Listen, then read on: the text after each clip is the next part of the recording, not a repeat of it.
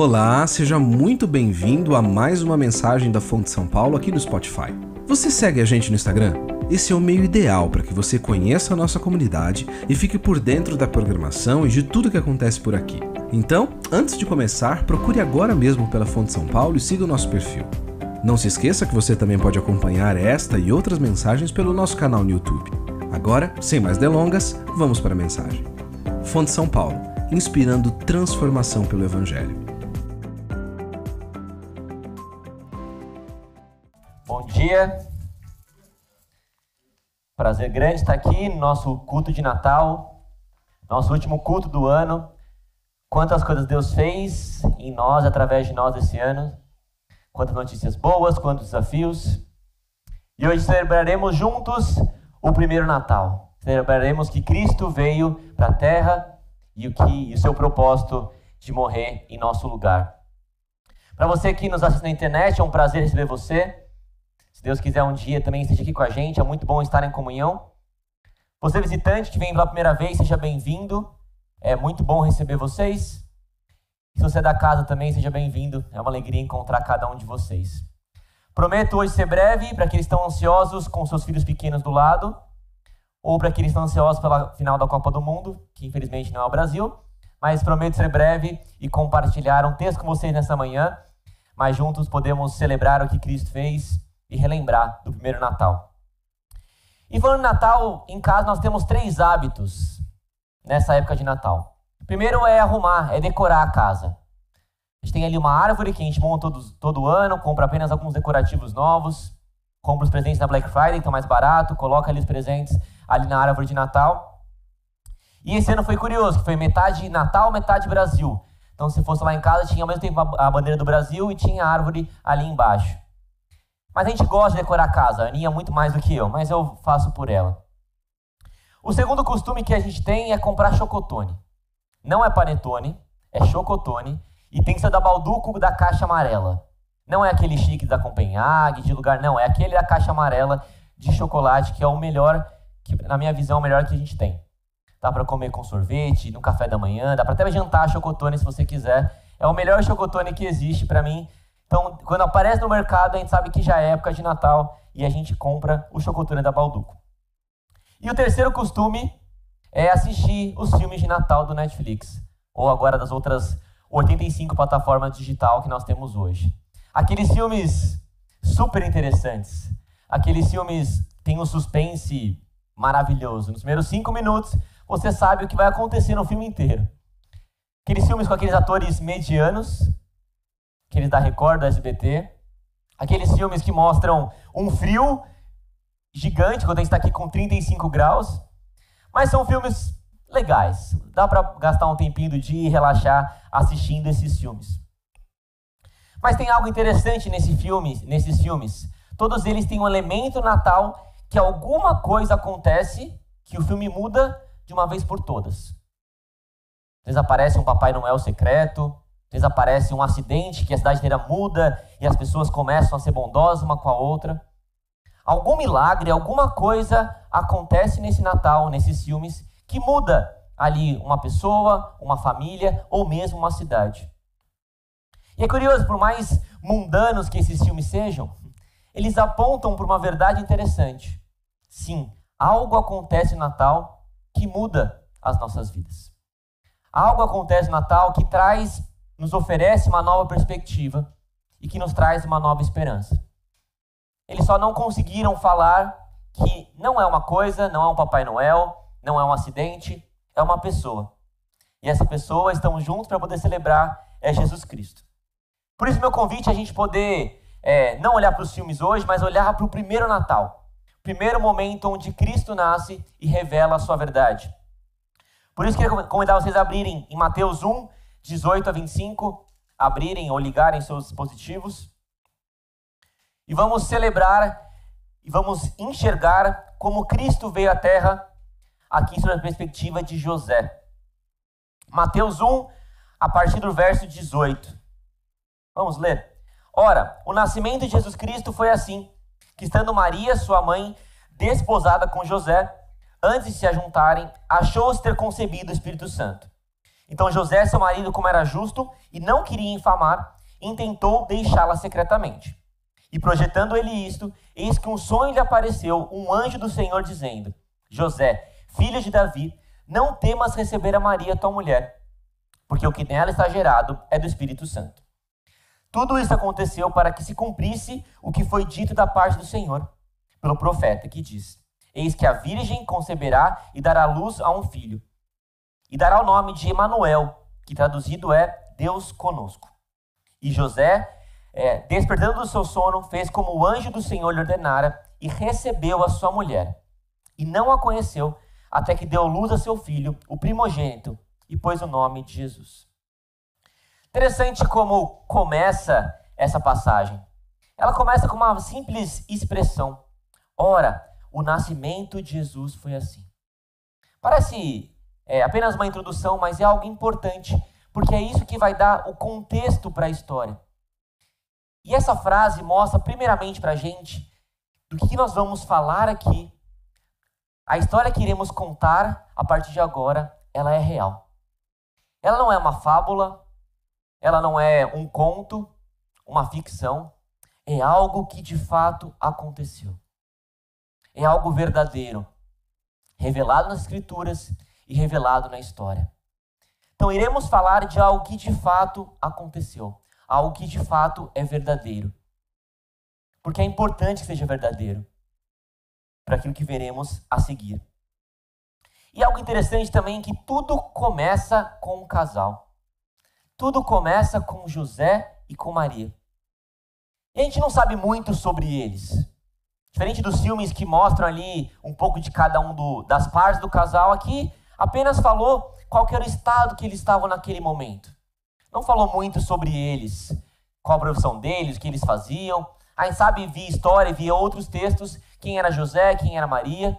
Sabemos que José era um, é, um marceneiro, ou melhor, um artesão, que fazia ali coisas com suas mãos. Sabiam que Maria é, tinha uma prima que, inclusive, estava grávida, de forma miraculosa, Isabel. Mas a gente sabe pouco sobre eles. Mas a gente sabe o estado que eles estavam naquele momento, que era uma espécie de noivado. Mas é um noivado diferente do que nós temos hoje. Era um noivado que já tinha um compromisso. Era quase um casamento. Faltava só ali a celebração. Faltava só ali a consumação. Faltava só ali algo que de fato unissem e juntassem eles e decretassem de fato é, homem e mulher, marido e mulher. O noivado diferente já estava ali firmado por testemunhas. Já tinha um contrato que não poderia ser quebrado. Pública e legalmente, o casamento já era uma realidade. A noiva já era praticamente esposa, já era considerada esposa. Se o noivo morria, a mulher se tornava uma espécie de viúva. Então já era uma espécie de casamento. Era um noivado, mas um noivado diferente do que a gente vê nos nossos dias. Já era um noivado com, com compromisso. E é curioso ver como Cristo, como Deus escolhe um casal para começar a sua história, para começar a história de Jesus.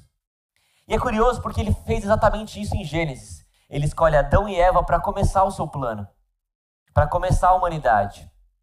E aqui ele escolhe José e Maria, fazendo um comparativo com Adão e Eva. Assim como Adão e Eva iniciaram o plano lá no Éden, aqui José e Maria em Belém poderiam iniciar o plano do Salvador. E a gente sabe que Adão e Eva falharam. Eles pecaram. Mas José e Maria tinham a chance de recomeçar esse plano. Tinham a chance de fazer algo diferente. Tinha a chance de gerar Jesus Cristo, o Salvador. Então, comparativo com Adão e Eva, onde Deus escolheu e eles fracassaram, agora Deus escolhe um novo casal para reiniciar o seu plano. Mas teve um problema nessa história. Maria engravidou. Maria estava grávida. E José não, eles não tinham tido relações até ali, então era um problema muito grave. Maria tinha engravidado. O que, que José faz?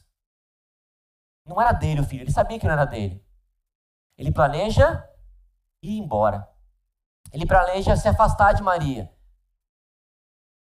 Porque, por ter quebrado a relação, ela, ela sofreria punições graves por conta disso. Apedrejamento, a morte. Mas José pretende e planeja ir embora, para que Maria não sofresse essas punições. E não quis expor Maria, e com isso ele vai embora. E é curioso como o novo paralelo que a gente tem com Adão e Eva, quando Deus pergunta para Adão: Quem comeu do fruto? Foi a mulher que tu me destes.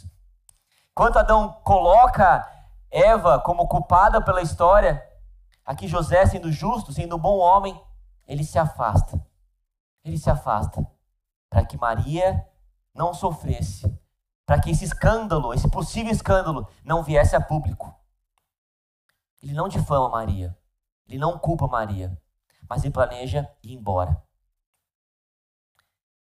E assim começa a história de um, meio, de um jeito meio louco, de um jeito meio confuso. Mas começa com um casal.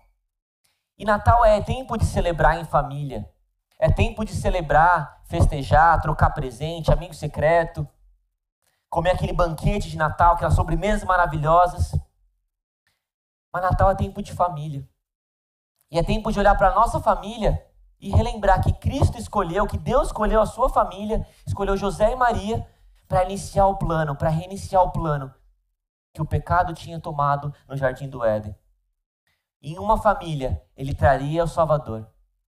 Por isso, nesse Natal, ao olhar para a sua família, para a sua família imperfeita, aquele tio sem graça do pavê, para aqueles irmãos e primos não tão agradáveis, os meus primos são maravilhosos, minha família é maravilhosa.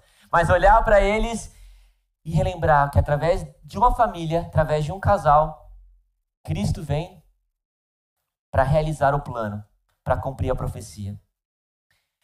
Mas não somente tudo começa com um casal, como tudo começa com um milagre. Não, Maria não estava grávida de um outro homem. Maria não estava grávida de uma outra pessoa. Olha o versículo 20. Quando o anjo aparece do Senhor, disse para José, filho de Davi: Não temas receber Maria, a tua mulher, porque nela está gerado é do Espírito Santo. Deus já tinha anunciado de formas miraculosas ao longo da sua história. Já tinha falado de diversas formas, de forma audível, na sarça dente, através de uma mula. Ele já tinha feito de formas maravilhosas, ou iria fazer de formas maravilhosas. Ele já tinha usado sonhos, já tinha usado outras formas sobrenaturais. Isso em si já seria especial. Ver que de uma forma maravilhosa um anjo apareceu no sonho e falou com José. Revelou ali uma verdade, revelou algo que iria acontecer. Mas não é isso o grande milagre. Ainda não é isso o grande milagre. Curioso como Deus também já tinha feito mulheres que não podiam engravidar ter filhos. Eu já tinha feito isso em diversos momentos. Foi assim com Sara, foi assim com Ana, com a própria Isabel. Ele já tinha feito mulheres inférteis darem luz aos filhos. Mas nunca na história uma virgem daria luz a um filho. Nunca na história. E essa foi a primeira vez e vai ser a última vez que ele faz. Ele já tinha feito algo parecido, mas dessa vez foi único. A virgem dando luz a um filho. E Deus é um Deus que faz milagres. Deus é um Deus poderoso. E cada, aqui, cada um aqui poderia presenciar ou compartilhar milagres que Deus fez nesse ano em nossas vidas. Quanta coisa boa Ele fez em nossa comunidade. Mas milagres não existem somente por existirem, somente para deixar a gente feliz, mas milagres apontam primeiramente para quem Deus é. Quando o texto de Lucas vai narrar agora sobre a perspectiva de Maria, Lucas 1,37 revela que para Deus nada é impossível. O nosso Deus é um Deus que faz impossíveis. Milagres apontam que um Deus é um Deus poderoso, o Deus que vimos aqui cantar, ouvir, que falamos, que ensinamos, é um Deus que faz milagres. É um Deus que é um Deus de impossível. Ele sempre agiu de formas sobrenaturais para que as pessoas conhecessem quem Ele é e pudessem adorar. e pudessem adorar e louvar o nome dele. Milagres apontam para quem Deus é e levam o seu povo à adoração. Mas milagres também eles apontam para um propósito.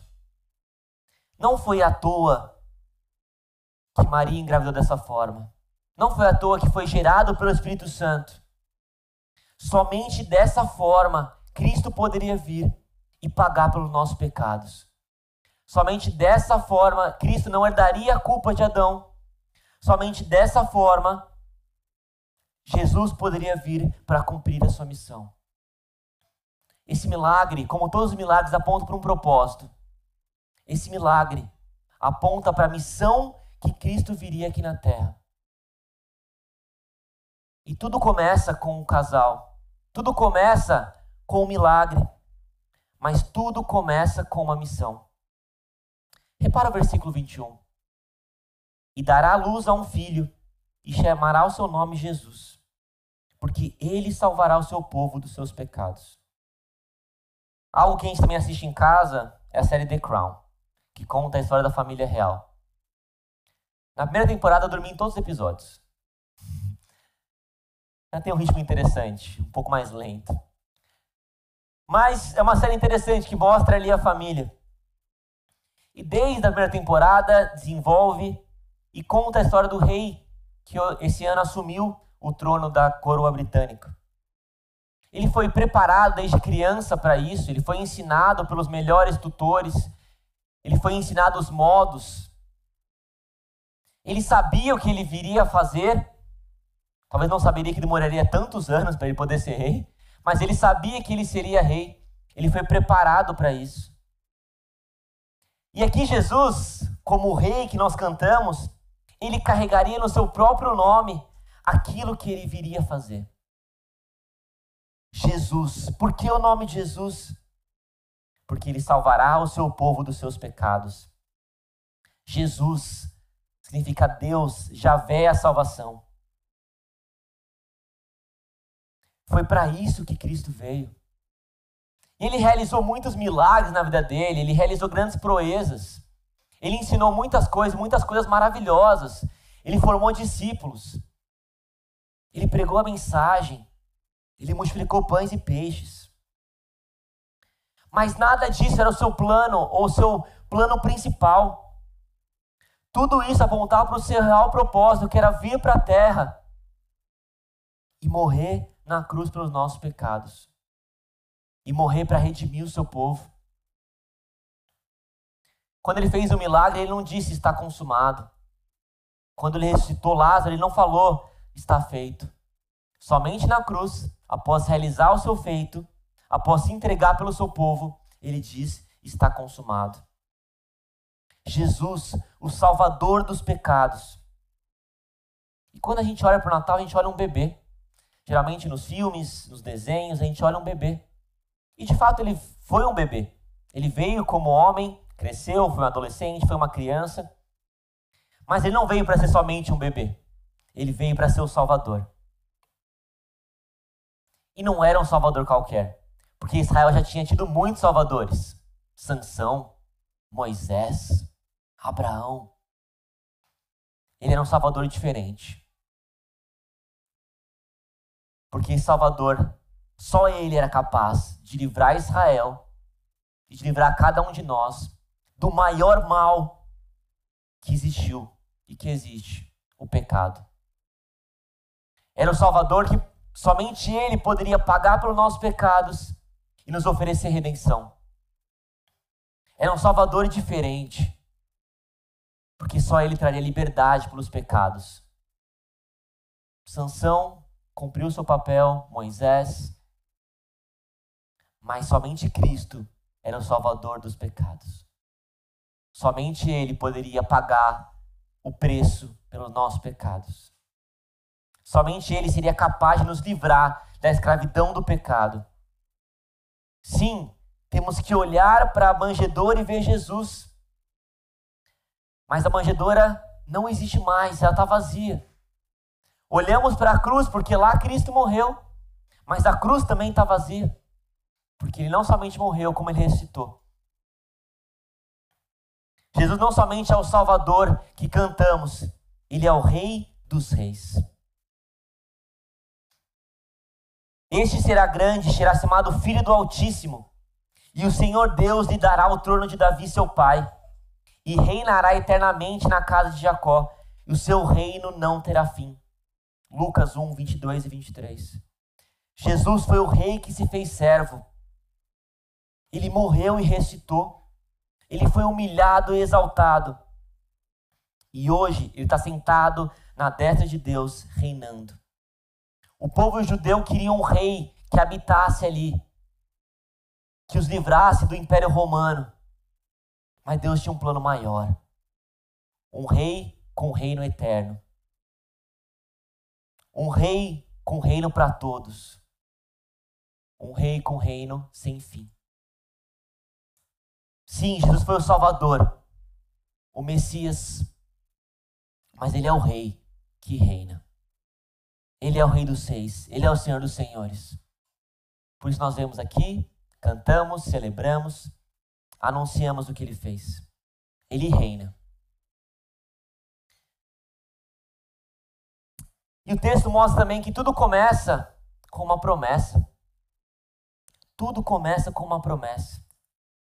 Eis que a virgem conceberá e dará luz a um filho, e dará o nome de Emanuel, Deus conosco. Isaías já apontava sobre isso. Os profetas anunciavam Cristo muito antes dele existir. Mas lá no Éden, assim como foi com Adão e Eva, Deus já revelava o seu plano, o que ele viria fazer. Gênesis 3,15, ele já anunciava que viria uma semente que feriria a cabeça. Já temos uma demonstração, um proto-evangelho, uma demonstração do que Cristo viria fazer. Que ele amassaria a cabeça da serpente, que ele ofereceria salvação. A promessa já estava lá desde o Gênesis.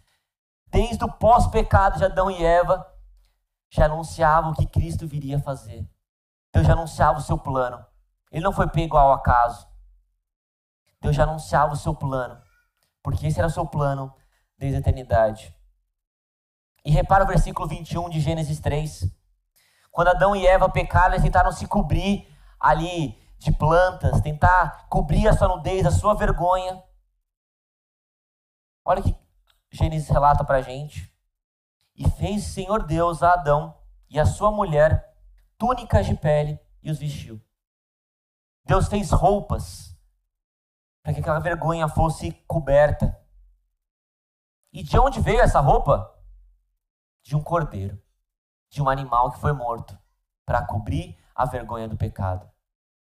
Desde Gênesis, Deus já dava indícios de que viria um cordeiro que morreria para cobrir os nossos pecados. Um cordeiro que daria salvação para o seu povo daria salvação para os pecadores. Os patriarcas falaram dele, os profetas apontaram para ele. A Páscoa era um símbolo do que ele viria fazer. O tabernáculo apontou para ele. A arca da aliança era um símbolo dele. As festas, os sacrifícios, o sábado, tudo isso era um apontamento de que viria o Salvador. E nesse momento, a promessa tão aguardada se cumpre. A promessa se cumpre. Ela é realidade, ela é consumação. A promessa se cumpriu de um Salvador que viria salvar pelos pecados da humanidade. É interessante quando o texto descreve sobre isso, ele fala de do Deus Emanuel. Jesus era o Deus conosco. Ele só poderia salvar a humanidade, ele só poderia morrer na cruz se ele viesse para a terra e habitasse conosco. Ele é o Emanuel, o Deus conosco que vem. Ele só poderia morrer se ele se fizesse homem, se ele se encarnasse, se ele habitasse, se ele sofresse. O Deus Emanuel, o Deus conosco, vem para a terra, treina discípulos, prega o evangelho, realiza milagres, mas ele morre na cruz o Deus conosco. Diferente de outras religiões, de outras crenças, Ele é um Deus eterno, um Deus maravilhoso, mas é um Deus que veio para a terra, que habitou entre nós, que habitou entre pecadores, para cumprir o seu papel, para realizar a sua missão e para morrer na cruz. Interessante como a gente olha esse Deus que cumpre promessas, esse Deus conosco. Porque ainda existem promessas a se cumprir. Se Jesus cumpriu a promessa de vir para a terra e morrer, morrer pelos nossos pecados, há ainda a promessa de que ele vai voltar um dia. Ele vai voltar para buscar os seus, para nos levar para habitar com ele. O Deus conosco que veio é o Deus conosco que vai voltar para nos buscar. O Natal também é a celebração dessa promessa que se cumpriu e da promessa que vai se cumprir um dia, de que esse rei, que esse Salvador vai nos buscar para viver ao lado dele. Essa promessa que um dia se cumpriu é a garantia de que uma nova promessa vai se cumprir um dia. E assim esperamos e assim aguardamos. E qual que é a reação de José? Como José reage a essa revelação, a essa verdade?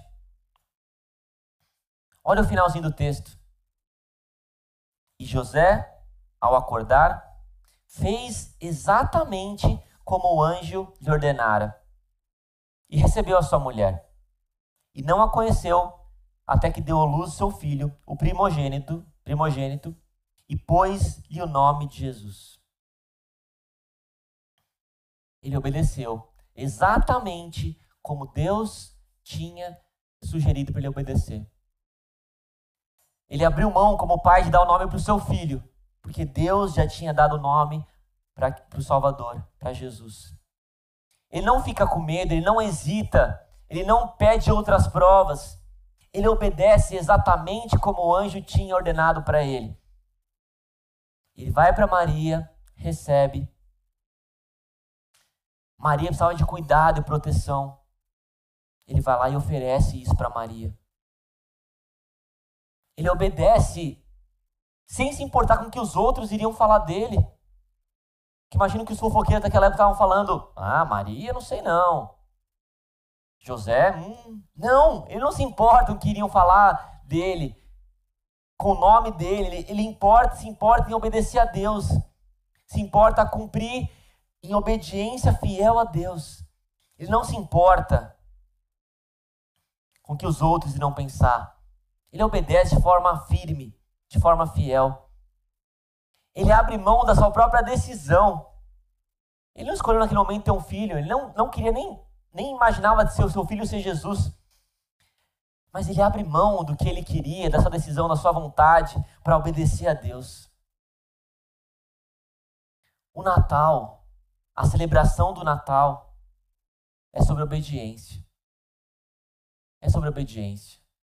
Essa mensagem que a gente ouve, que a gente vai ouvir em nossos cultos familiares, deve nos levar à postura de José, que é a obediência. A postura de falar: não, Deus, eu entrego a minha vida, entrego o meu coração, porque para mim o que mais importa é obedecer, é servir ao Senhor. Obediência de José. Mas Lucas 1, 46 descreve a reação de Maria. Lucas 1, 46. Olha que interessante. Disse então Maria: A minha alma engrandece ao Senhor, e o meu espírito se alegra em Deus, meu Salvador, porque atentou na baixeza da sua serva. Porque me fez grandes coisas, poderoso, e santo é o seu nome. E os versos continuam. Maria adora a Deus. Maria adora e celebra o que Cristo fez. De um lado, José obedecendo. Do outro lado, Maria adorando. E as duas coisas se complementam: a obediência e a adoração. Até porque adoração é obediência e obediência é adoração. O Natal não é somente celebrar e festejar, mas é ter uma postura de obediência, de adoração a Deus celebrando o que ele fez, celebrando esse grande momento e celebrando que um dia ele vai voltar. Mas existe algo para finalizar. Existe algo que os filmes não mostram pra gente. Curioso que nos filmes de Natal, após o acontecimento, após o milagre, as pessoas ficam mais bondosas, elas mudam de postura, o filme acaba todo mundo se abraçando. Mas o filme não mostra depois o que acontece depois de um ano, dois anos, três anos. E muitos falam do espírito natalino, o espírito que faz as pessoas serem mais generosas, mais cuidadosas. Mas esse espírito natalino ele é passageiro. Ele passa, ele acaba. Os filmes mostram que sim, existe um espírito. Mas, de novo, o espírito que esses filmes não mostram, não é, que nos mostra, não é o correto. Não é algo passageiro. Existe um espírito, mas o Espírito Santo, que habita em nós. Não somente Deus veio, encarnou, foi embora, prometeu que um dia ia voltar, mas ele deixa para a gente o Espírito Santo. E é o Espírito Santo que nos capacita para sermos obedientes, para adorarmos a Deus. Não é um Espírito que dura cinco dias, dura 24, 25. É um Espírito que habita em nós e nos capacita para vivermos uma vida de obediência, para vivermos uma vida de adoração a Deus. Esse é o Espírito que nos gera vida. Assim como ele gerou vida em Maria através de Jesus.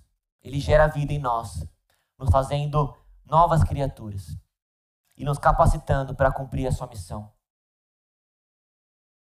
O rei que se fez servo morreu, ressuscitou e deixou o Espírito para nos capacitar para cumprir a sua obra. É sobre isso que é o Natal. É sobre isso que celebramos. Então, que nesse Natal, em meio a sobremesas maravilhosas, em meio ao salpicão, em meio a festas e celebrações e jantares, que o primeiro Natal nos incentive a relembrar um Deus encarnado, um Deus poderoso, que se fez homem de forma sobrenatural para morrer em nosso lugar e nos oferecer libertação dos nossos pecados. Que essa verdade, essa poderosa verdade do primeiro Natal, e movidos pelo Espírito Santo, que habita em nós, está presente em nós, não numa época do ano. Que tudo isso nos leve a uma vida de obediência, de compromisso, de adoração, esperando ansiosamente que Cristo volte. E celebraremos muitos natais em comunidade e ao lado daquele que morreu por nós e nos ofereceu vida. Que a gente possa refletir nessa verdade e que possamos ser mais obedientes e adoremos mais a Ele em nossas vidas. Vamos orar?